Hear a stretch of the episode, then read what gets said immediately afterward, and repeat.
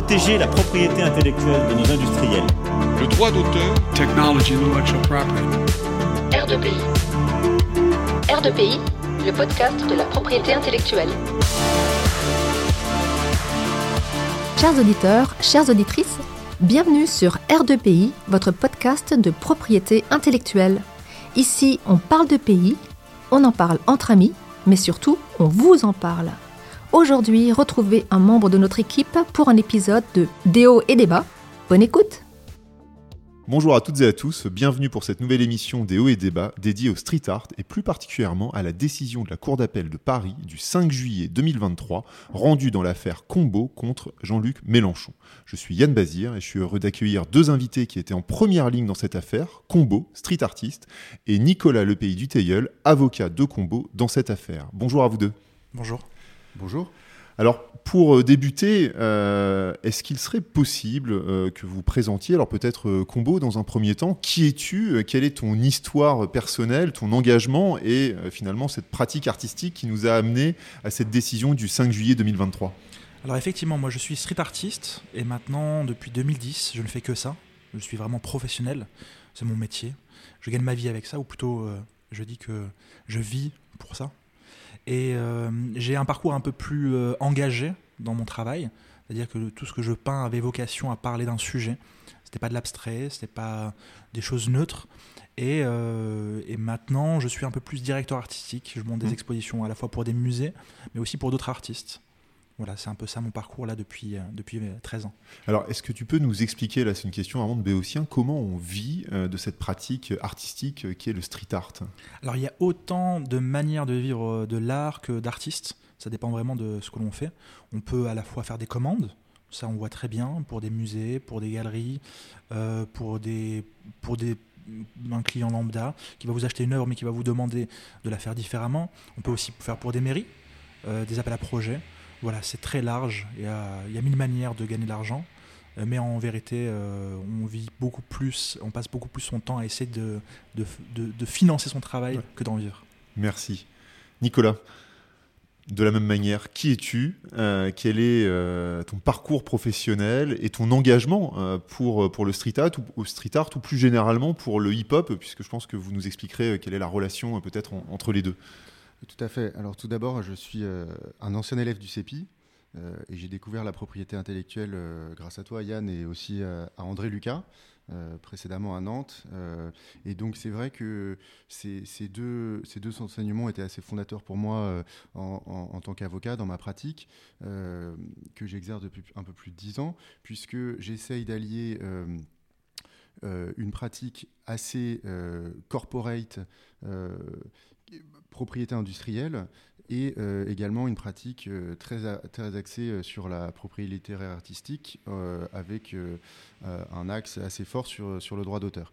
Donc en fait, j'ai comme combo aussi un, engagement, évidemment envers chacun de mes clients, mais tout particulièrement pour, pour euh, le street art, puisque euh, je l'ai connu de manière assez personnelle euh, dans ma famille. Mon frère est artiste depuis assez longtemps, et également aussi dans ma découverte artistique qui s'est fait d'abord et avant tout par, par la musique et qui se poursuit, et avec le hip-hop. que j'écoute encore beaucoup aujourd'hui. Et en fait, j'ai rencontré Combo il y a 5 ou 6 ans, je sais plus, et et euh, à l'occasion d'un vernissage. Et euh, en fait, c'est avec lui et avec d'autres que j'ai découvert que euh, la France était un, pays en pointe sur la création, sur la culture, mais que malheureusement, les artistes ou les créatifs, c'est-à-dire tous ceux qui ont comme mission, comme fonction de, de créer, étaient assez démunis en matière de connaissances sur le droit d'auteur. Et en fait, euh, de fil en aiguille, euh, euh, ça conduit un petit peu mon engagement en faveur de, ces artistes, en faveur de, cette création et tout spécialement de, ces, de ces arts émergents que, que sont ce qu'on appelle le street art, mais on, y reviendra un peu plus sur ce que c'est exactement le street art ou, le tatouage ou, ou que sais-je encore. Et en fait, c'est à l'occasion d'un. Il y, y, y a, une il y a eu des prémices à cette affaire Marianne Asiatique, puisque le travail de Combo avait déjà été repris de manière illégale par, par la RATP. et en fait, Combo m'avait saisi de cette affaire qu'on a, qu'on transigé, donc on ne va pas parler plus, euh, plus avant des conditions de cette transaction, mais elles ont été très favorables et surtout très rapides. Et en fait, c'est là que, Combo a, vraiment euh, compris que, euh, en tant qu'artiste, on avait le devoir d'émerveiller les gens, mais aussi des droits, et que la bonne intelligence et la symbiose avec un avocat permettaient de faire des étincelles. Merci beaucoup euh, pour, euh, pour ces précisions et pour euh, cette contextualisation. Alors Nicolas, tu l'as évoqué, on va revenir sur ce que c'est que le street art et c'est finalement ma, ma, deuxième question. Qu'est-ce que le street art? Dans quel contexte s'inscrit le street art? Combo peut-être Alors c'est un peu difficile à définir puisqu'il y a beaucoup de médiums, beaucoup de manières de faire, mais nous grosso modo on dit que c'est tout ce qui se passe dans la rue. Alors ça peut être de la peinture, ça peut être du collage, ça peut être un happening. Et euh, c'est un mot valise. Et euh, voilà. Mais euh, ça, ça, parle beaucoup plus d'une génération, je dirais, d'une génération qui s'est affranchie un peu des codes, qui était de passer par la galerie pour aller au musée. Mhm. Et tout d'un coup, on s'est approprié la rue. sur même trois générations en vérité, depuis les années 70. Et ces, jeunes artistes, qui, qui se considèrent même pas comme artistes, mais plus comme des gens qui avaient besoin de créer, euh, sont passés par, par cette voie-là parce qu'ils n'avaient pas le choix, mm, mm. parce qu'ils ne pouvaient pas. Euh, d'ailleurs, on le voit très bien dans le parcours de Basquiat, hein, pour ceux qui connaissent, qui a commencé par ça et enfin a, a, pu émerger à Brooklyn, a émerger à Manhattan avec sa galerie, mais il avait besoin de ça. Et donc beaucoup comme moi, comme d'autres, ont commencé par ça et en fait euh, ça nous a amené un peu plus loin par la suite. Et est-ce que le street art est intimement lié aussi au développement du hip-hop? C'est concomitant, c'est la même. Euh, en fait, ça se passait dans les mêmes endroits à la même époque. Dans les terrains vagues, on avait à la fois des jeunes qui peignaient, on en avait qui mixaient, il y en avait qui dansaient, et, euh, d'autres qui peut-être qui se bagarraient, je sais pas. Mais grosso modo, c'était ça en fait, et ça faisait partie de, cette, de, de toute cette culture, un peu hip-hop, un peu urbaine, et maintenant qui a pris chacun un peu une voix différente, certes, mais euh, qui, qui est créé dans le même terreau. Donc finalement, il ne faut pas avoir cette image d'épinal en tête selon laquelle le street art, c'est uniquement les collages ou les peintures qu'on aurait sur les murs, c'est tout ce qui se passe dans la rue. Oui, complètement. C'est, euh, ça peut être de la mosaïque. Euh, et finalement, nous, en Europe, on a une vision un peu euh, lointaine du street art. Mais en Amérique du Sud, les murales qui sont faits par Diego Rivera et d'autres, on peut les considérer comme du street art, sauf que ça a été fait dans un autre contexte, à une autre, à une autre époque. Alors, on, le voit, tu l'as expliqué, le street art s'est développé finalement en essayant de sortir du cadre. et évidemment, quand on parle de cadre, tout de suite, on pense à un cadre juridique comment le street art est-il perçu par le droit? Est-ce que euh, le street art finalement est source de contentieux? Et euh, ne parlons pas tout de suite, bien évidemment, euh, de la question propriété intellectuelle. Alors moi, mon premier rapport au droit, ça a été d'abord bah, la police qui m'arrête quand je n'ai pas le droit de peindre. C'est d'avoir quelques procès je vous rassure, pas grand-chose par rapport à des camarades qui, eux, ont commencé très jeunes, dès 18 ans, à avoir plus de 180 000 euros d'amende à payer à des propriétaires mmh. euh, d'immeubles, à des propriétaires de maisons ou même à la RATP. C'est pour ça qu'on fait un peu le lien avec euh, ce qu'a dit Nicolas avant. Et, euh, effectivement, quand on, utilise un différents médiums, appelle différentes lois, là je vous, je vous laisserai me reprendre si j'ai des bêtises, mais quand on peint avec de la bombe, sur un mur, c'est un délit. Quand on colle une affiche, c'est un affichage sauvage.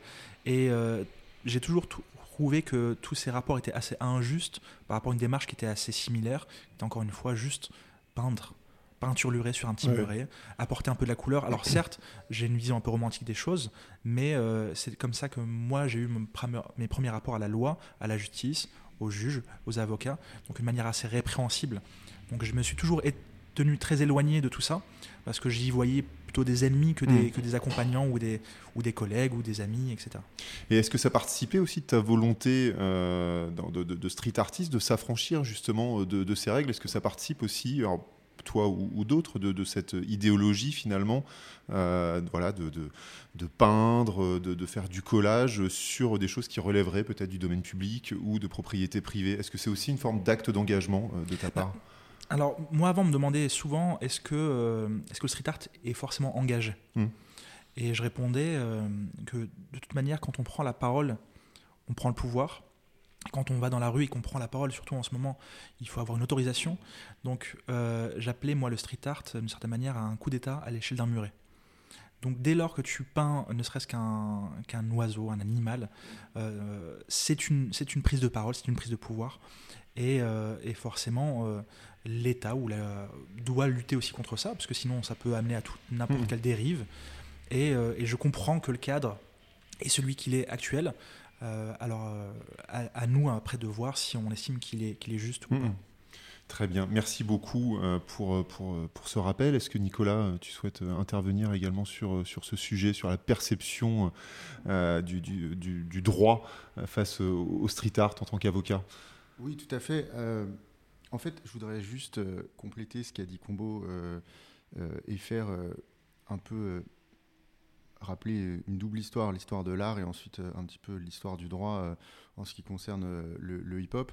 Euh, comme tu l'as dit, Yann, euh, le, ce qu'on appelle aujourd'hui le street art et qui est euh, décrié par certaines personnes, je pense notamment à Hugo Vitrani, qui est commissaire d'exposition euh, au Palais de Tokyo pour euh, les termites.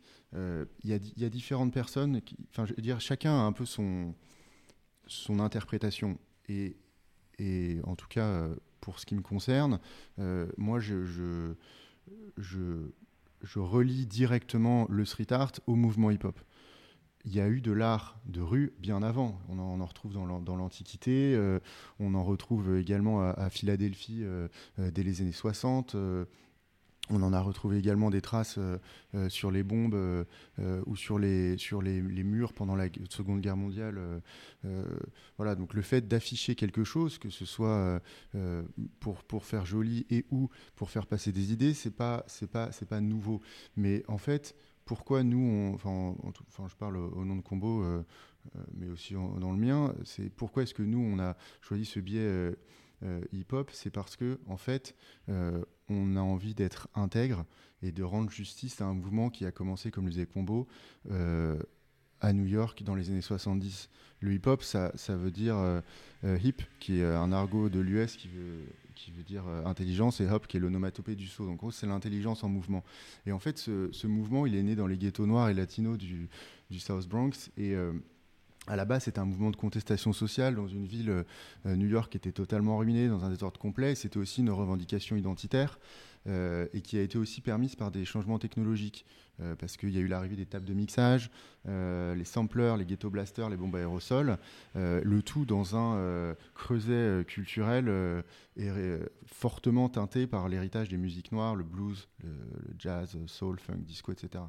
Et, en fait, dans ces années 70 et dans ces, dans ghettos, sont nés les, piliers d'un mouvement qui est devenu planétaire et euh, qui, euh, après une rapide incubation, a connu une mutation et s'est répandu comme une traînée de poudre. Euh, tout à l'heure, Combo évoquait à, très juste titre Basquiat, mais il y avait Africa Bambata, Zoo Nation, Kiss Haring, euh, enfin bref. Et en fait, tout ça est arrivé, et vous allez voir le lien avec l'histoire du droit, si on peut parler, ainsi, ça est arrivé en France au début des années 80. Euh, tout à l'heure, Combo évoquait les terrains vagues. Il y a le fameux terrain vague de, de Stalingrad, qui est très connu dans le, dans le mouvement hip-hop. Et, et c'est vrai que là, on y voyait des gens peindre, mais également euh, qui mixait pendant ce temps-là. Et euh, donc, c'était vraiment un. C'était vraiment un ensemble.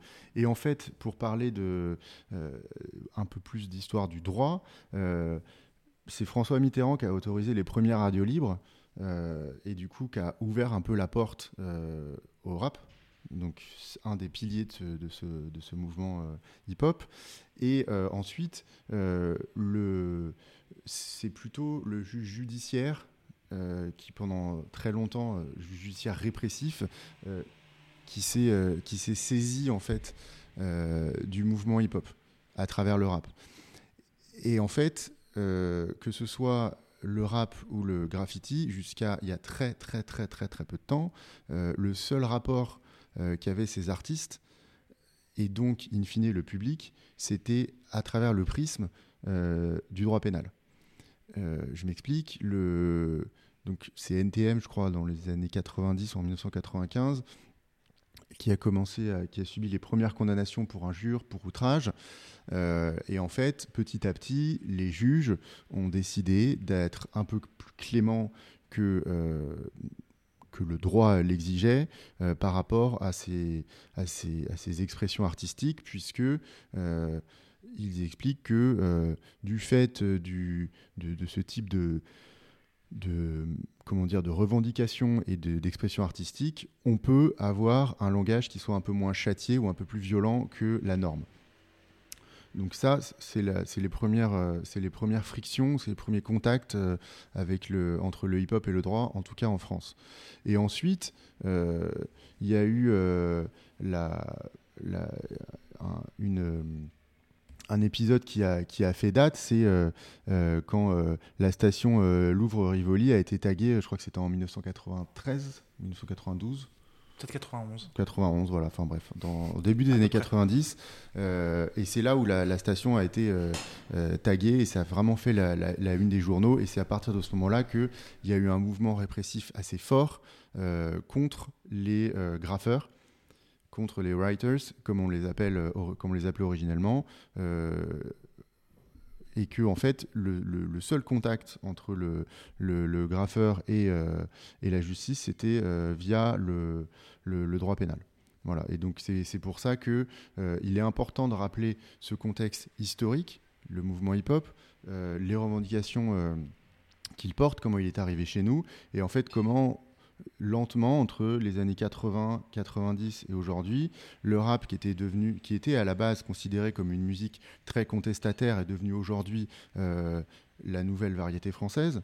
Euh, Ensuite, le breakdance va être une discipline olympique au JO de 2024. Et en fait, le seul parent pauvre euh, du mouvement hip-hop au regard du droit qui ne soit pas le droit pénal, en fait, c'est le, c'est le, c'est le street art, c'est le, c'est le graffiti, c'est le, c'est le tag. Merci beaucoup pour euh, cette contextualisation. Alors on a parlé euh, du droit, euh, peut-être rapidement euh, revenir aussi sur la perception euh, du public, euh, ce qui emporte aussi un certain nombre de conséquences et c'est aussi peut-être l'intérêt euh, de, de, votre, de votre art. Combo. Bah, le, le street art est, par le public est très bien perçu. Euh, même si historiquement on peut dire que c'est la dernière euh, génération d'artistes reconnus actuellement et qui, qui parcourent le monde, qui réalisent les plus grands fresques, qui réalisent les plus grands musées, les plus grandes expositions. Euh, les gens ont tendance à s'associer plus facilement au street art qu'à l'art contemporain, qui demande un peu plus de bagage culturel. Et forcément, euh, on, on apprécie avoir une rue colorée plutôt que grise. Et surtout l'arrivée de Banksy dans l'histoire euh, pop Mm. et surtout les, les scores de vente incroyables ont fait réaliser à beaucoup que ça valait de l'argent. Alors maintenant, est-ce que tout vaut l'argent? Ça, c'est un autre débat. Mais euh, tout d'un coup, on a réalisé que bah, ce qu'on avait dans la rue, qui paraissait gratuit, ou en tout cas qui paraissait une salissure, tout d'un coup valait, valait quelque chose. Mais malgré tout, la plupart des gens le voient encore aujourd'hui comme un objet qui est donné gratuitement et qui peut être utilisé par tous, pour tout euh, ou quoi que ce soit. Et souvent, euh, quand on rappelle un peu le droit, ou le droit d'auteur, et ça on y reviendra après, les gens nous disent mais attendez, moi, si je le prends en photo et que je le poste sur Instagram, est-ce que vous allez m'attaquer en justice? Évidemment que non, évidemment que la première démarche d'un artiste urbain, c'est de partager. Mais encore une fois, je reviens sur ce que je disais au départ, c'est euh, pas par choix, c'est par, par obligation, c'est parce qu'il n'a pas d'autre endroit pour s'exprimer. Et, donc il faut pas comprendre, faut, faut pas prendre la conséquence une, euh, faut pas prendre la conséquence pour une cause euh, qui est de, donner gratuitement. Un artiste, euh, je vous rappelle, il y en a beaucoup qui peuvent être aussi de droite, qui peuvent être aussi racistes, homophobes. Il y a de tout partout et, il y a forcément aussi des radins. Donc l'art dans la rue n'est pas forcément donné gratuitement parce que tous les artistes urbains sont des grands généreux donateurs, mais seulement parce que c'est des gens qui sont qui ont à nécessité à le voir partager dans la rue. Donc il faut juste faire ce petit distinguo. Très bien. Alors, vous avez euh, évoqué euh, la question euh, du droit d'auteur, et donc maintenant on va rentrer de plein pied de- dedans. L'affaire qui, vous a concerné donc devant la Cour d'appel de Paris, c'est l'affaire dite Marianne asiatique. Est-ce que vous pouvez nous rappeler les faits finalement de cette, de, cette affaire? Quel est le contexte? Quel est l'usage qui a été fait par Jean-Luc Mélenchon? Et euh, là, c'est vraiment, vraiment une question par curiosité. Comment, euh, vous, vous avez découvert euh, cet usage et quelle a été euh, votre réaction? Alors je vais, revenir sur euh, la jeunesse de l'œuvre. Euh, c'est une période, euh, je ne me rappelle plus exactement l'année, je dirais 2017. Euh, et je réalisais une série sur euh, des Marianne un peu différentes. Alors j'avais la blonde, j'avais la brune, j'avais l'asiatique, j'avais la black, j'avais, toute la panoplie de ce que je considère un peu la citoyenneté française. Et, euh, et je l'ai collé dans la rue de Paris. Euh, et lors de ce qu'on avait appelé l'affaire Théo, euh, ce jeune homme qui avait été euh, un peu malmené par la police, c'est un euphémisme évidemment, j'avais collé cette Marianne et je, l'avais accompagnée d'un slogan qui, était tout simple Nous voulons la justice. Voilà, je l'avais signé, je l'avais collé près de République, à Paris, et je l'avais collé de manière assez simple, assez libre, sans trop de réflexion, sans trop de, de volonté derrière, juste simplement m'exprimer sur ce sujet. Et après, bah, la vie a continué. euh, Je suis allé faire mes affaires, je suis allé créer à, à l'étranger, je suis revenu. Et entre-temps, on avait euh, cette élection, euh, euh, je dis pas de bêtises, c'était la première, c'était les élections de, où Macron a gagné, la première. Donc en 2017, 2017, l'élection oui, c'est ça. présidentielle de 2017. Toujours. Je, je m'embrouille, hein, je suis désolé dans, dans les dates. Et, euh, et en revenant, en revenant un peu de, de, de- de mes voyages, j'ai été interpellé par les gens qui me disaient Ah bah, je savais pas que tu soutenais mes, euh, Mélenchon. Donc, euh, euh, malheureusement ou heureusement, peu importe, ce n'est pas le cas. Et j'ai réalisé que mon travail était repris dans son clip de campagne officiel. Mhm. Donc c'est pas euh, c'est pas simplement une, une petite vidéo. Et en voyant ça, je suis allé voir un peu euh, la chaîne YouTube de, de Jean-Luc Mélenchon et j'ai vu que c'était aussi repris dans différentes vidéos de manifestations. De... Voilà, ça servait d'habillage à leur lancement avec euh, une prise de parole directement sur mon œuvre. Mhm. Euh, donc il n'y avait pas de il n'y avait pas de distinguo euh, entre mon travail et, et sa prise de parole. C'était tout était mélangé et j'avais le sentiment euh, au premier regard que euh, on pouvait interpréter ou on pouvait comprendre. En tout cas, moi, c'est comme ça que je l'ai perçu que mon travail représentait ce que Mélenchon euh, disait quand il prenait la parole. Donc moi, ce que j'ai fait tout simplement, comme beaucoup d'autres artistes, j'ai juste contacté la DGP, donc je suis, je suis adhérent, et j'ai signalé euh, ça, et, et je suis passé à autre chose. Voilà, tout simplement. Jusqu'à euh, jusqu'à 2000, 2020. voilà. Et où là, ça a été encore repris euh, sur, sur, sur les clips de campagne euh, municipale.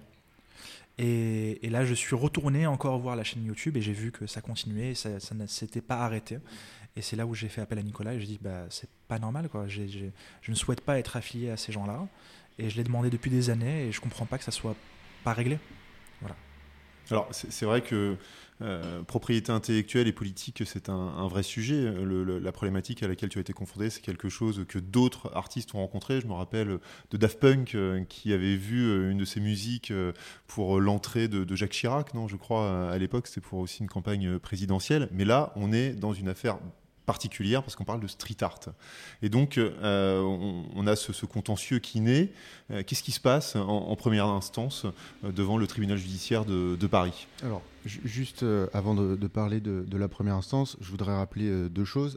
La première, c'est que cette affaire a, a opposé Combo non seulement à Jean-Luc Mélenchon, mais également à la France Insoumise. Et c'est assez important puisque ça a fait l'objet de questions en première instance et en appel sur euh, qui était, euh, qui avait le droit à agir, Mm. euh, qui avait le droit de se défendre donc dans cette affaire du côté du côté des adversaires. Donc évidemment, quand Combo est venu me voir, on, a, on a fait ce qu'on fait d'habitude quand on, on- commence un dossier, c'est-à-dire qu'on a fait des recherches approfondies, euh, on a fait des constats d'huissier, euh, et une fois qu'on avait un petit peu euh, un dossier suffisamment solide, on a pris contact avec donc Monsieur Mélenchon et la France Insoumise, et s'en est suivi un dialogue assez lent avec, avec leur avocat. Et donc en fait, comme euh, ils nous ont opposé de manière euh, assez euh, sèche une fin de non-recevoir, on les a assignés à jour fixe en août 2020. Donc je précise que c'est à jour fixe puisque c'est une procédure spéciale qui nécessite la preuve d'un- d'une urgence et elle était, elle était elle était manifeste et elle a été reconnue par le tribunal judiciaire de Paris, puisque on avait peur que M. Mélenchon, comme la France insoumise, continuent leur utilisation pour la, la, la, campagne, la prochaine campagne des présidentielles la pré-campagne présidentielle euh, commençant euh, plusieurs mois, voire euh, une année avant, hmm. avant, le, avant les scrutins. Et donc, en fait, cette affaire a, été, a été entendue, il me semble que c'était en, en septembre, septembre de 2020, et un jugement du tribunal judiciaire a été rendu le 21 janvier 2021 et qui était, euh, qui était en partie défavorable euh, à Combo. Et euh, justement, quel est le, quel quels étaient les arguments qui étaient invoqués par vous et qu'est-ce qui avait été invoqué en, défense et qui, qui, avait eu gain de cause? Alors, déjà, de manière, encore une fois, tout à fait classique, nous, on, on a commencé par faire valoir euh, le plus important dans ce type de dossier, c'est-à-dire euh, le caractère original euh, mmh. et donc protégeable par le droit d'auteur de l'œuvre. ensuite, la titularité de, Combo sur, sur ses droits, et ensuite la matérialisation de la contrefaçon. Voilà, rien que de très classique. Le, le, jugement est, très étrange puisqu'il il a été rendu par une juridiction spécialisée et je dirais que, et c'est pas parce que je suis l'avocat de combo, mais il commence bien d'un point de vue juridique, c'est-à-dire qu'il est classique, il, il applique la règle de droit, le syllogisme juridique. Et euh, le tribunal connaît que euh, oui, il s'agit bien d'une œuvre protégeable, oui, euh, il s'agit d'une œuvre qui est attribuable à, Combo, et, oui, M. Mélenchon est responsable du contenu qu'il poste sur ses réseaux sociaux. Et oui, cette œuvre a été reprise par, euh, sans autorisation par euh, Jean-Luc Mélenchon, la France Insoumise.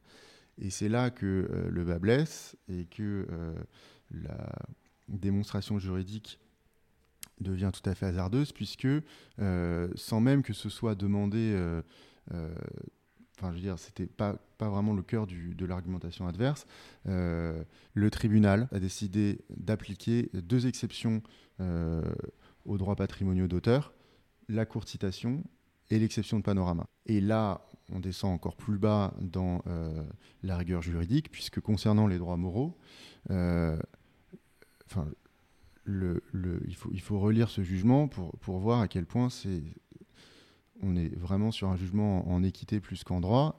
Et encore, c'est discutable, puisque, en gros, le raisonnement que, fait sur l'atteinte notamment à l'intégrité spirituelle de l'œuvre, que fait le tribunal, c'est euh, Combo euh, est euh, un artiste engagé, il porte des valeurs humanistes, la France insoumise et M. Mélenchon portent des valeurs antiracistes. Bon, c'est la même chose, circuler, il n'y a rien à voir. Je n'ai pas, pas, le jugement sous les yeux, mais c'est quasiment comme ça que c'est dit. Et enfin, et ça c'est assez choquant et assez révélateur, à mon sens, d'une volonté de décourager euh, un éventuel appel, euh, mon client est condamné à payer 10 000 euros d'article 700, euh, ce qui est ahurissant.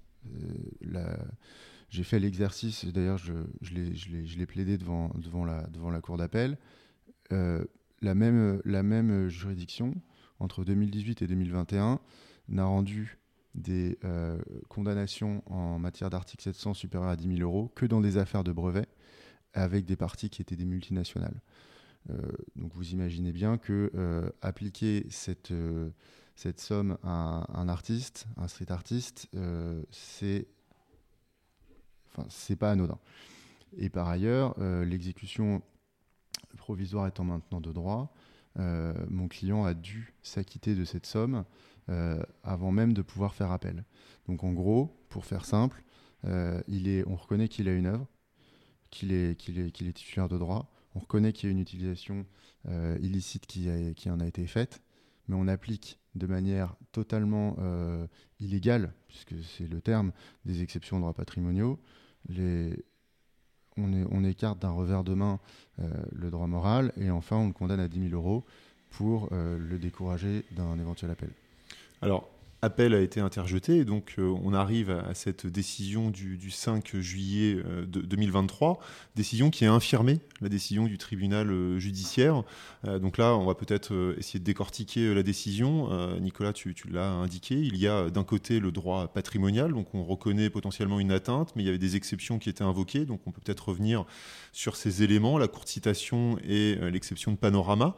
Et puis, il y a peut-être le, cœur du sujet, puisque au-delà de la reproduction, c'était l'association, et ça on l'a bien compris, euh, Combo, quand tu l'as évoqué, c'était l'association de l'œuvre avec la France insoumise, et donc atteinte potentielle au, droit moral. Donc quelle est la position euh, de, la Cour d'appel ici sur ces euh, différents points?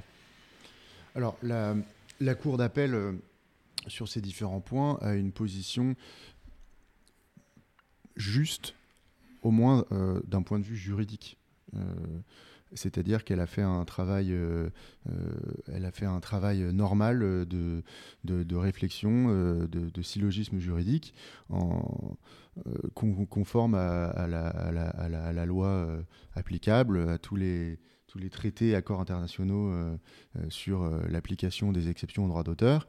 Et elle a naturellement conclu que sans citation, il ne peut pas y avoir de courte citation, et que sans œuvre d'architecture ou de sculpture, il ne peut pas y avoir d'exception de panorama.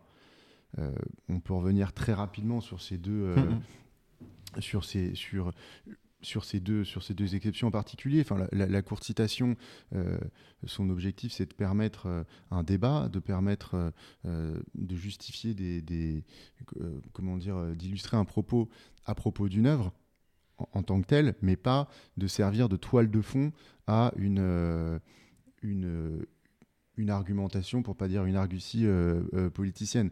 et je reviens, enfin, j'ai trouvé très intéressant le jugement qui a été rendu par la même formation euh, contre, contre M. Eric Zemmour, euh, qui a, euh, dans son clip de campagne lui aussi, a fait un mash-up de, différents mmh. films notamment, et quand bien même il avait, lui, cité dans des commentaires qui étaient un peu difficilement atteignables, les sources, et c'est là le plus important, le juge a estimé qu'il n'y avait pas de dialogue entre l'œuvre citée et, si on peut appeler ça, l'œuvre citante, hmm. puisqu'en fait, c'est juste utilisé à une fin d'illustration. Voilà Jeanne d'Arc, pendant que je parle derrière moi, euh, elle n'est pas là, je ne suis pas en train de, faire un commentaire sur le film de Luc Besson. Hmm. Je suis juste là en train d'utiliser l'image euh, de cette héroïne nationale pour soutenir ma thèse politique. Et en ce qui concerne l'exception de Panorama, l'exception de Panorama, à ne pas confondre avec la théorie de l'accessoire. Elle, est, elle est issue d'une transposition d'une directive de 2001 qui a été effectuée assez tardivement puisqu'en 2016. Et en fait, euh, cette euh, euh, combo tout à l'heure, tu parlais de, de, personnes qui, parlent, qui dans la rue prennent une photo et publient sur Instagram. L'exception de panorama, c'est ça. L'exception de panorama, en fait, c'est juste permettre euh, au, au, de pouvoir prendre une photo et de la relayer sur ses réseaux sociaux euh, sans qu'on puisse euh, lui reprocher une quelconque contrefaçon. Donc, mais c'est strictement encadré, c'est-à-dire que ça n'a pas vocation à s'appliquer sans doute au street art parce qu'il y a une, une, volonté de. Enfin, on parle d'architecture euh, et il y a une, condition de permanence également. Tout à fait. Qui ne s'applique pas nécessairement euh, au collage, comme c'était le cas ici. Tout à fait. En fait, dans la directive, euh, il est question. Enfin, il y a, l'adverbe notamment pour les œuvres qui, qui, peuvent être sujettes à cette exception. Qui n'est pas reprise, qui n'est pas repris, pardon, dans la transposition. D'ailleurs, les débats parlementaires excluent expressément le street art. Et, effectivement, euh, il euh, y, a un encadrement qui est fait, donc le, caractère de permanence sur la voie publique, et également le fait que cette, euh, cette exception ne s'adresse qu'à des personnes, enfin qu'à des particuliers agissant hors d'un cadre commercial. Voilà, donc ça fait un peu l'objet du débat, le, savoir, le fait de savoir si M. Mélenchon avait ou non une activité commerciale. Bon, c'est pas le c'est pas le, plus intéressant, mais en tout cas, ce qu'il faut retenir, c'est que c'est l'œuvre euh, c'est l'œuvre d'architecture ou de sculpture en tant que telle, hmm. et non pas comme ont voulu euh, le prétendre euh, les, les intimés et également le juge en première instance, l'œuvre recouverte d'une œuvre de street art, l'œuvre d'architecture ou de sculpture recouverte d'une œuvre de street art par la théorie de l'accession. Donc c'est l'idée, c'est vraiment euh, il y, a une- il y a une fontaine, il y a euh, euh, un, bâtiment, on peut le prendre en photo quand on est un particulier à des fins non commerciales et on n'aura pas de problème. Donc la Cour d'appel reconnaît une atteinte au droit patrimonial. Quid ensuite du droit moral? Eh bien, elle reconnaît également une atteinte aux, droits, aux droits moraux de mon client, une atteinte euh, euh, au droit de paternité puisque sa signature avait été effacée et remplacée par celle Mm. d'un tiers. Alors, ça, personne n'a, je veux dire, en appel, en tout cas, personne n'a critiqué le, ou n'a contredit le fait que c'était pas manifestement euh, du fait euh, des intimés que ça a été effacé. Ça a été effacé dans la rue par un tiers, apparemment. Ce qui a été reproché aux intimés, c'est le fait de ne pas avoir fait des recherches pour savoir qui était à l'origine de cette, euh, de cette œuvre. Et aujourd'hui, avec les réseaux sociaux, et je l'ai démontré, euh, on peut, avec des mots-clés, assez facilement euh, rechercher euh, et voir si ça appartient ou si c'est attribuable à quelqu'un. Mm. Donc ça, ils ont été condamnés sur l'atteinte au droit de paternité. Et puis, ils ont été également condamnés, et ça, c'est vraiment le plus important, sur l'atteinte à l'intégrité spirituelle de l'œuvre. Ça, c'est pour moi le, le nœud de, de, de, ce, de cette affaire, c'est l'atteinte à l'intégrité spirituelle de l'œuvre. C'est-à-dire que le fait qu'une œuvre soit dans la rue euh, n'est pas appropriable par tous. Mais, comme le disait Combo tout à l'heure, évidemment que le street artiste, quand il fait une œuvre dans la rue, il sait qu'il l'offre en quelque sorte euh, au public. Mais en fait, euh, c'est pas parce qu'il l'offre qu'il l'o- il l'offre sous ces conditions. Et ces conditions sont également euh, les conditions euh, de la loi, puisque Mhm. on ne peut pas la reprendre à des fins commerciales et encore moins à des fins euh, euh, politiques. Et en fait, en première instance, il y avait un débat sur la nature clivante, voire extrémiste, de M. Mélenchon et de la France Insoumise. Et en fait, en, en relisant l'arrêt d'appel, on voit bien que c'est pas tellement pris en compte, et c'est heureux, euh, puisque c'est plus favorable aux auteurs par euh, la cour d'appel, c'est que à partir du moment où il y a une reprise euh, de l'œuvre et que l'auteur considère que cela dénature l'esprit de son œuvre, le, les juges entrent en voie de condamnation. Merci beaucoup en tout cas pour ce rappel très précis de la- de l'arrêt de cour d'appel. Je me tourne de nouveau vers Combo. Comment as-tu reçu cette décision? Bah, comme une libération, comme une, une justice qui, qui fait son travail, enfin, pour une fois, euh, en ma faveur, après tant d'années. Et, euh, et comme depuis tout à l'heure, euh, vous pouvez le voir, on, on se mélange un peu les pinceaux sur les dates, c'est que c'était long. Ouais. C'était long, c'était humainement dur Ouais. de, de faire toutes ces démarches, d'accepter aussi de, de, de faire l'appel. Nicolas l'a bien rappelé, les conditions euh, économiques qui étaient derrière euh, m'ont un peu miné. Ouais. Mais le- but en soi de toute la démarche n'était pas juste de me rendre justice à moi-même, c'est puisque je suis aussi artiste et directeur artistique, et que je fréquente un peu mes collègues, tous ces zigotos, je sais qu'ils vont pas oser le faire. Je sais qu'ils vont pas oser aller au bout de la démarche, euh, puisque c'est long, puisque c'est dur, parce que voilà, il faut, il faut se donner les moyens. Et euh, comme très peu l'ont fait à, à ce jour, je, me suis- je- je ne pouvais pas m'empêcher de, de, de partir et de laisser place, euh, place, euh, place non nette, même si cette expression Mhm. n'existe pas, mais euh, de laisser une chose qui n'est pas finie. En tout cas, ça fait pas partie de moi, de, de mes valeurs, de mon ADN, et, euh, et aussi, je ne pouvais pas passer mon temps à défendre dans mon travail le droit des autres sans faire aussi justice au mien. Euh, pour moi, c'était inconcevable. Et quand enfin c'était rendu, je me suis dit euh, à la fois ouf, euh, mais Dieu sait que c'était long. Donc tu étais en mission. Bon, bah, de toute façon, quand, quand, quand on est euh, dans le genre de travail que l'on fait tous ici, je pense qu'on a une mission personnelle. Moi, c'est de rendre ce monde un peu meilleur à travers, à travers la peinture. Je pense que vous, c'est de rendre meilleur à travers la- l'application de la loi. Et, et on a tous notre petite mission de la journée ou de l'année. Et, et moi, celui-ci, en tout cas, d'aller au bout de ce projet, c'était surtout pour ça. Pour qu'enfin on rende justice au street art, qu'on applique la loi et que on arrête de penser que c'est c'est- c'est- c'est la fête à la saucisse. Quoi. Merci.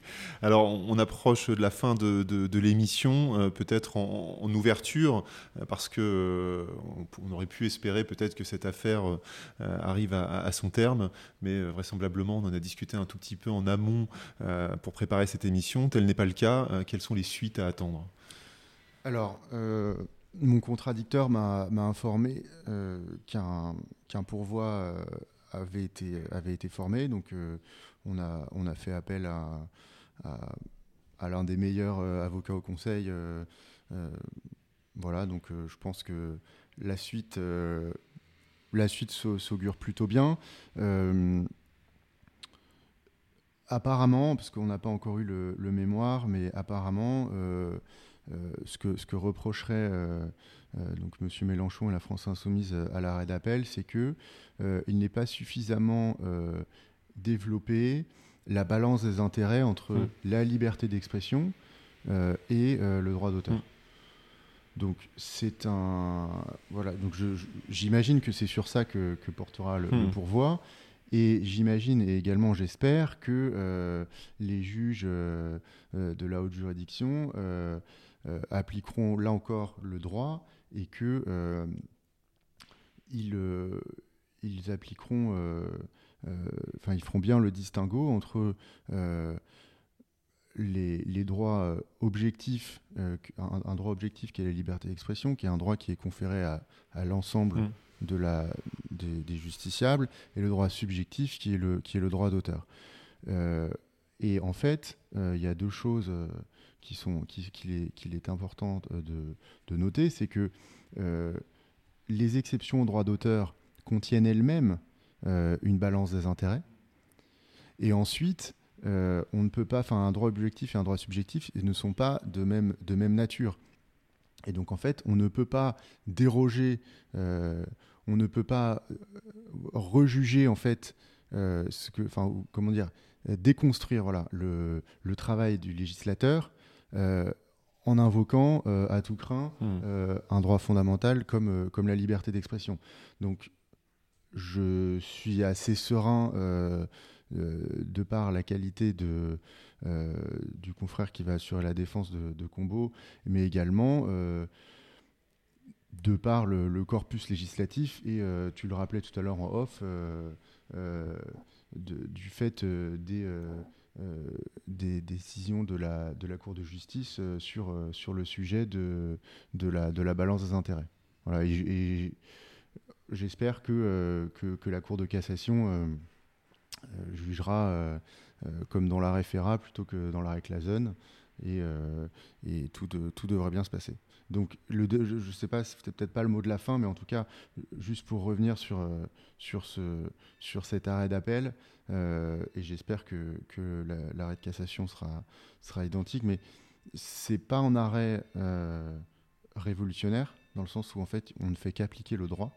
Et tout à l'heure, tu as parlé un peu de, de la réception par le public euh, du street art. Et c'est vrai que il semblerait que les juges euh, aient pu se faire euh, un petit peu l'écho de la voix du peuple qui considèrent que parce que c'est dans la rue, c'est gratuit et qu'on en fait ce qu'on veut. mais c'est un arrêt historique puisque c'est le premier qui reconnaît de manière très clair, très net et, surtout, euh, comme l'ont euh, justement remarqué euh, les nombreux commentateurs de cet arrêt déjà, c'est qu'il est très fourni, il est très détaillé et on comprend que la Cour d'appel a vraiment voulu mettre un, terme à, cette, à cette espèce de cafouillage jurisprudentiel qui aurait pu, enfin qui avait commencé et qui heureusement n'a pas prospéré avec le jugement de première instance. Euh, et, je pense qu'il faut, il faut s'en réjouir. Merci. Combo, peut-être le mot de la fin. Quelle est la suite pour toi? Bah, Comme a dit Nicolas, que la justice fasse son travail, tout simplement, pas plus ni moins. Voilà, et tout le monde sera heureux.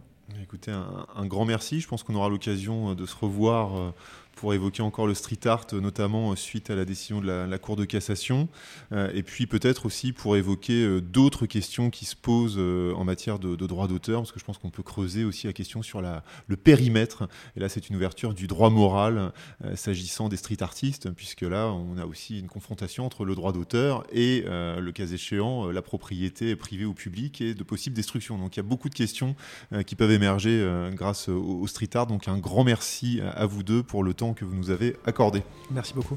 À bientôt. Merci Yann, merci le CEPI. Merci d'avoir écouté R2PI, un podcast proposé par le CEPI. Retrouvez notre actualité sur le site du podcast et sur nos comptes Twitter, Instagram et LinkedIn. Les liens sont en description d'épisode. Vous pouvez également nous écrire par email à l'adresse r2pi.contact@gmail.com. À la semaine prochaine.